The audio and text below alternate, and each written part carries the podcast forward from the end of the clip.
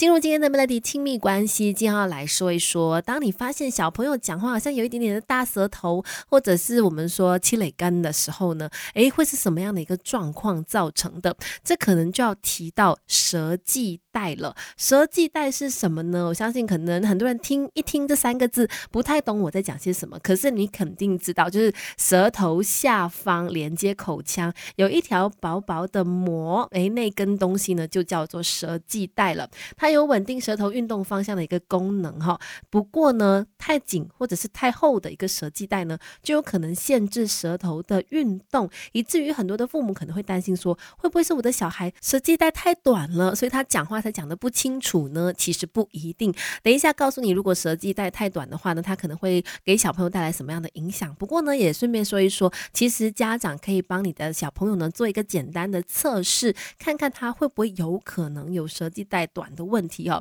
就是请你的小朋友呢伸出舌头，如果他不能够完整的伸出来，他的舌尖有被牵扯出一个变成 W 的形状或者是心形的一个形状的话呢，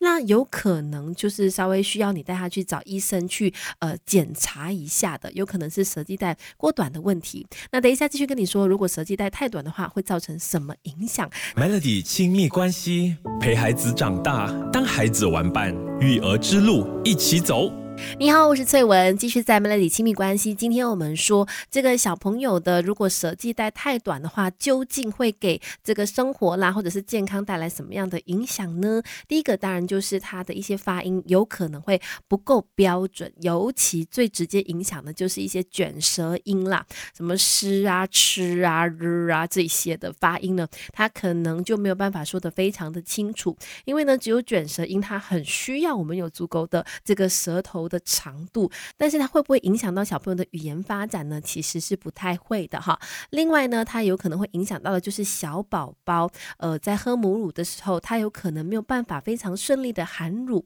这个时候他可能会去改用牙龈去扣住妈妈的这个乳头的部分，那很有可能就会容易咬伤啦，导致妈妈受伤这样的情况，会影响到宝宝的吸奶动作。再呢，它也会让这个牙齿有可能会排列不整齐哈。舌系带太紧的话呢，会让舌头在休息的时候时候，大部分放在嘴巴的底下，这样错误的舌头休息位置呢，其实可以称作叫做低舌位。那低舌位呢，会导致在吞东西的时候，舌头是被紧拉，而没有办法上抬到上颚去的。每吞一次呢，舌头就会往前推一次下排的牙齿，有可能就会让下颚骨过度的生长，而没有刺激到上颚骨。久而久之，可能就会出现这个下巴比较突出的一个状况了。教养小孩学问多，Melody 亲密关系。一起学更多。今天我们在 Melody 亲密关系就来谈到说，如果你发现你家的小孩讲话好像有一点点的七磊根呐，我们说就是好像呃发音啦、咬字啦总是讲不清楚的话呢，其实当家长不用太过度的担心，